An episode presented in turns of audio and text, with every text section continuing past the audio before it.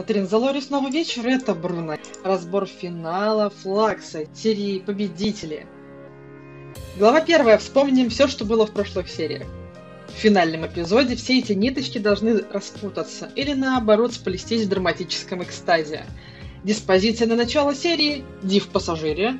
Долгожданная встреча Виндера и Беллы, связанная с этим теория, нас ожидает. Воспоминания доктора, которым мы на столько времени заманивали, набивали им цену. Намеки на мультивселенную. Беспочвенные. Разрушители. Последний аккорд потока.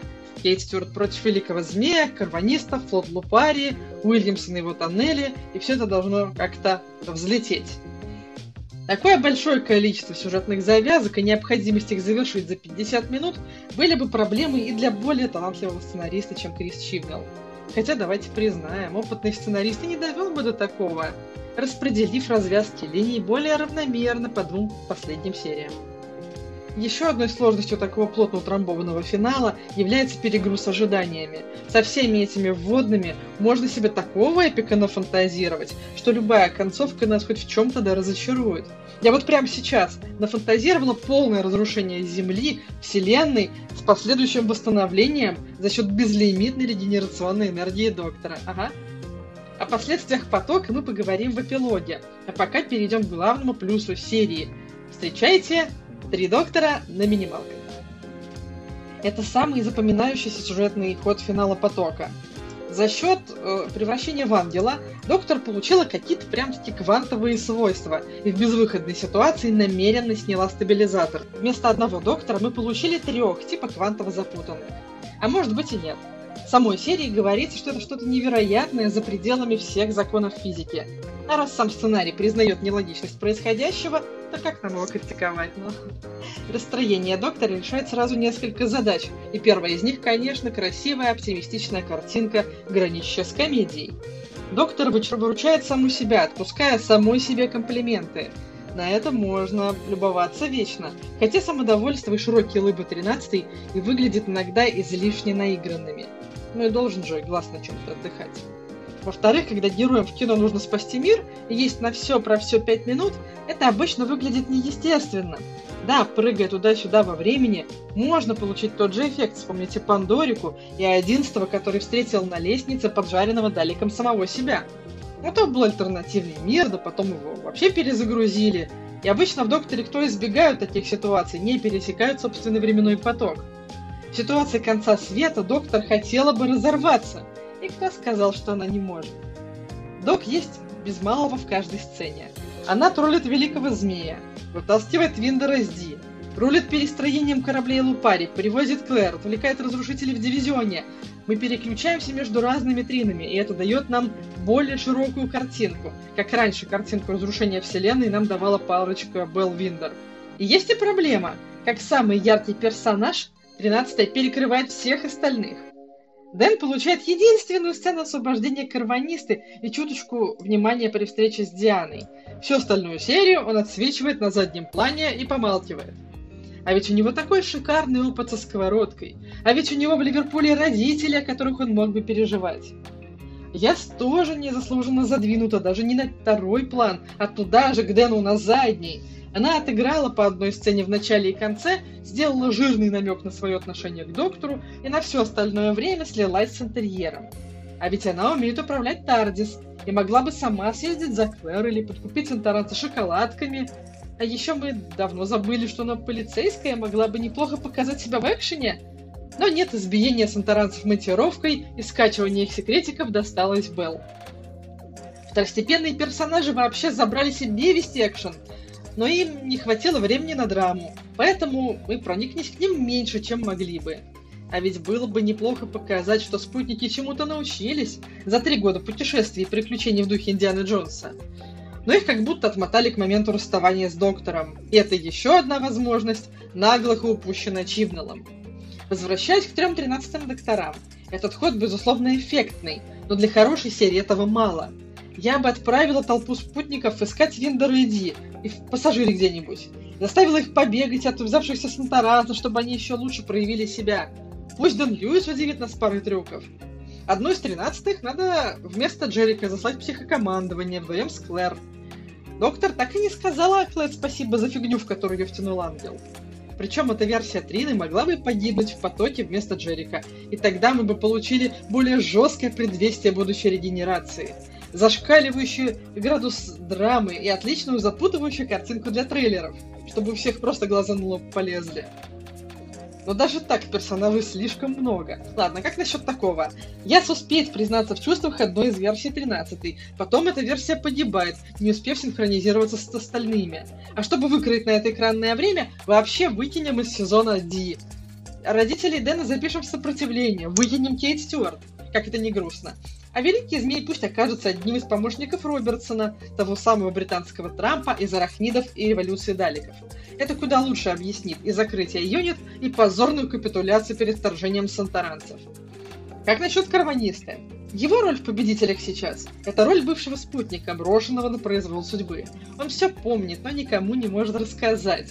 Этот пушистик воплощает в себе всех брошенных спутников, и в то же время это очередное воплощение идеи собачьей верности, эдакий хатикат мира ДК. А в целом по сезону он является ниточкой, незаметно соединяющей Дэна и Доктора. Это слишком нарочитое совпадение на мой вкус, даже такая тонкая ниточка. И акцент на бывшей дружбе доктора и карбонисты отнимает внимание у милых перебранок песика его подопечного. Но и им не дали достаточно времени наедине, также этот герой остался одиноким мстителем за всех Лупария, убитых сантаранцами, и это тоже не идет ему на пользу. У него есть уже два важных человека в этой заварушке, и добавление еще одного мотива размывает два предыдущих. К тому же быть последним из своего рода – участь незавидная. В моей воображаемой режиссерской версии Первониста должен был после чуть более длинного разговора простить доктора, ведь она его оставила не по своей воле. У них обоих есть зуб на дивизион, так что же спорить, почему бы не объединить усилия? Карваниста мог бы спасти версию доктора, оставшуюся в дивизионе, ведь именно он участвовал в поимке Роя и Лазури в прошлый раз. А чтобы все плакали, специально пожертвовать собой. Представьте, вот он сидит в клетке с 13 и узнает, что в это самое время вторая она находится в штабе дивизиона. Тогда он нарочно проговаривается о чем-то, что поможет уничтожить дивизион, и тут же замыкает с собой защитное поле клетки, чтобы доктор могла выйти и телепатировала себе самой полученный секрет. Стеклище, как при смерти Пондов. Зрители были бы в восторге. И даже знаете что? Для достижения этого эффекта не обязательно убивать карванисту. Вспомните, как ловко 13 в самой первой своей серии извлекла ДНК-бомбы из всей своей команды. Смогла бы справиться и сейчас? В итоге карваниста в шоке, что остался жив, секретик известен, доктор подрывает клетку той самой бомбочкой. Они выходят и наводят суету на флагмане сантаранцев. Эпичная музыка, взрывы, сантаранцев добивают выжившие лупари и прилетевшие чуть пораньше далекие киберлюди. Одна из докторов засасывает боевые флоты последних пассажира, а в дивизионе 3 13 запирает Роя и Лазурь, активирует самоподрыв и заворачивает поток прямо у самого щита Лупария. Так как в Брунокате нет Ди, то в финале финала карваниста с Дэном улетают в закат, чтобы вместе устранять последствия потока. Третья глава разбора называется «Гордость, предубеждение и геноцид» и шоколад. Как вы могли заметить, в моей версии финала нет бессмысленного закадрового геноцида 9 миллиардов песиков. И не потому, что я их люблю как-то, я-то больше по котикам, но с точки зрения связности рассказа, это лишнее. До этого нам несколько часов показывали, как сантаранцев бьют все, кому не лень, включая родителей Дэна и стрёмных исторических мужиков. И чуть меньше времени втирали, как крут карваниста, как мощны его лапищи. Кораблей много, и каждый из них нужно брать штурмом отдельно. Радиосвязь между кораблями работает на ура, есть командование и даже есть дистанционное управление. И все это было нам показано на практике, когда выстраивался щит для Земли. Как так туповатые, подсевшие на сладкое оккупанты могли бы за короткое время перебить всех лупари? Ну, очевидно, никак. Так почему мы должны поверить на слово пафосному хвостовству старанского командования? Слово против дела. А, да, учебного написано. Других причин нет. Хм. Наш горемычный шоураннер захотел приправить финал трагедии, а потом решил сэкономить и на соли, и на перце. Я понимаю, почему их нужно было вводить в таком количестве, да, Понимаю, почему было сложно показать хоть кого-то, кроме карванисты. Ну, обозначить количество. Это бы добавило правдоподобия, весомости любому сюжетному повороту. Но 9 миллиардов убитых за кадром уже не впечатляют. Это, как говорится, уже не трагедия, а статистика. Итак, это самый бездарный кусок сценария, без которого мы бы ничего не потеряли. Иначе получается, что поток, ну, почти буквально закидали трупами выброшенных в вакуум песиков. На фоне этого слабость центаранцев к шоколаду выглядит наивной, но вполне допустимой. Это же не внезапная аллергия на воду, или пение йодлем, или шампунь от перхоти, как обычно случается в пародиях на фантастику. Ну, то есть мы помним, что обычно сантаранцы не питаются едой через рот, но ведь Стракс как-то выжил в викторианской Англии на чае, ростбифе и овсянке, поэтому и тут не должно быть проблем. Эта часть не противоречива. А что это за время и где оно живет? Поздравляю вас! Мы добрались до четвертой главы разбора и до возвращения к храму Атропоса. Напомню исходный план разрушителей. Выйти на штаб дивизиона, перехватить контроль над потоком, разрушить все, что сдерживает время, получить над ним власть, а потом до посинения играться с кнопкой обратной перемотки. И все это, чтобы получить удовольствие и мучить доктора. Примерно так же, как это делали внутри часиков и в дивизионе, но в больших масштабах. План, конечно, в кавычках, близкий к гениальности. Однако что-то, как обычно, пошло не так, план переиграли, время казалось каким-то прям чуваком, а неудачливые прислужники попытались умаслить его и подарить свою любимую и единственную игрушку. Скажем так, внутренняя последовательность в их действиях есть, но мотивы откровенно психопатические. Все-таки хороший злодей – тот, кому мы могли бы проникнуться. Таковой могла бы быть Тактеюн, если бы, например, ее эксперименты были обусловлены эпидемией среди галифрейцев, которых нужно было срочно спасать. И вот она сделала свой выбор и не жалеет. Такое эхо к происходящим в нашем мире событиям. Или вот мастера мы любим, вопреки всем его закидонам. Но так ты юные разрушители Учибанала злые, потому что злые, без всякого трудного детства. Да, им свойственна некоторая сентиментальность, а Рой еще и любитель театральщины. Но больше ничего, кроме нечеловеческих масштабов вредности в нем нет. И по делам ему. Перейдем к персонификации времени. Ход этот спорный, но мне нравится, что он принимает вид того, кто с ним говорит. Это как минимум философично и концептуально. Но по своей функции это типичный бог из машины, он же рояль в кустах. Его лояльность к доктору можно объяснить различными заслугами, типа предотвращения конца времени в серии «Конец времени». Но в самом эпизоде объявляется как данность, и Уве остается без обоснуть, чем я недовольна. В своем отношении к такой концовке и итоговому склеиванию доктора я уже высказалась.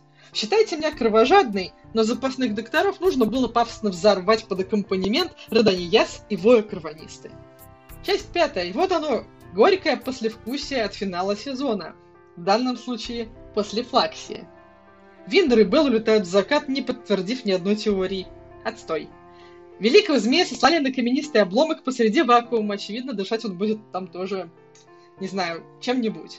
9 миллиардов кораблей Лупари все еще загораживают Солнце и падают с орбиты метеорами и смущают всяких злодеев доступными инопланетными технологиями. Вселенная перемолота в фарш, но доктор как будто этого не замечает. И кажется, все уже заранее угадали, что воспоминания она так и не откроет. Не получилось сюрприза. Да, Дэн и Ди не срослось. Но ведь не каждая симпатия должна превращаться в роман. Свои приключения они пережили по отдельности, и поэтому у них не было шансов проникнуться друг другом. Это реалистичная, нормальная концовка. Две лавстори на одну серию, на один сезон даже были бы лишними. Карваниста теперь должен по-хорошему отделиться от Виндера и Белл и смонтировать из миллиардов кораблей огромный памятник своему народу, который нам так и не показали. Или сдать все в металлолом. Или эвакуировать на этих кораблях выживших на какую-нибудь уцелевшую планетку и потом вместе с Дэном возить им туда суп. В моей воображаемой режиссерской версии Клэр и Джерика могли бы снова встретить мятежного ангела, подружиться с ним и путешествовать по прошлому, как такие охотники за привидениями. Но если принять гибель профессора, то Клэр просто остается в настоящем. Кейт Стюарт могла бы восстановить юнит, ведь потребность в нем только что была доказана максимально наглядно. Но тут стоит вспомнить слухи, что вместо Кейт должен быть Джек Харкнесс, которого так не вовремя отменили. Перерисуйте себе сцены с Кейт и представьте возможные последствия для сюжета и хронометража. Итого, я с доктором, время на Атропосе, часики в глубинах Тардис – и да, понадобится миллиарды лет, чтобы в ночном небе погасли все уничтоженные звезды. Но это не умаляет бесконечности бессмысленных смертей, как и миллиардов уцелевших, которые теперь ломанутся на Землю от Ропос, как наименее пострадавшие планеты. Нас либо ждет перезапуск всей Вселенной, или парочка зажигательных серий про орды космических мигрантов. И как вы думаете, что вероятнее? Сезон определенно вышел неплохим. Лучшие серии третья и четвертая. На последней серии сильнее всего отразилось сокращение общего хронометража. Финал очень скомканный, недоделанный, переполненный персонажами, которые не знают, чем им заняться. Сама затея сделать большинство персонажей и злодеев сквозными хороша. Благодаря этому нас так завлекла загадка Клэр. Нас обаял Джерика, мы полюбили карванисту. Но это же ударило по спутникам и создало проблему, как вовремя и красиво вывести лишних людей из кадра. Проблему, которую Чибнал не смог решить. Видимо, мало ему пеняли в прошлых сезонах на переполненную Тардис, так что он решил насовать в нее еще народа. Таким у нас получился финал потока. Таким у нас получился поток. Следом будет новогодний спешл, который я уже посмотрела, а потом пасхальный спецвыпуск про китайских пиратов – и потом осенью, наконец-то, регенерационная серия, спецвыпуск, столетию, понты, понты, пафос, пафос, возможные появления олдскульных докторов и другие слухи, о которых мы предпочтем пока что промолчать, потому что они вообще-то к эпохе Чебнала уже не относятся. На этом позвольте закончить. С вами смотрела 13 сезон Бруно. До новых встреч, до новых подкастов, до новых эфиров.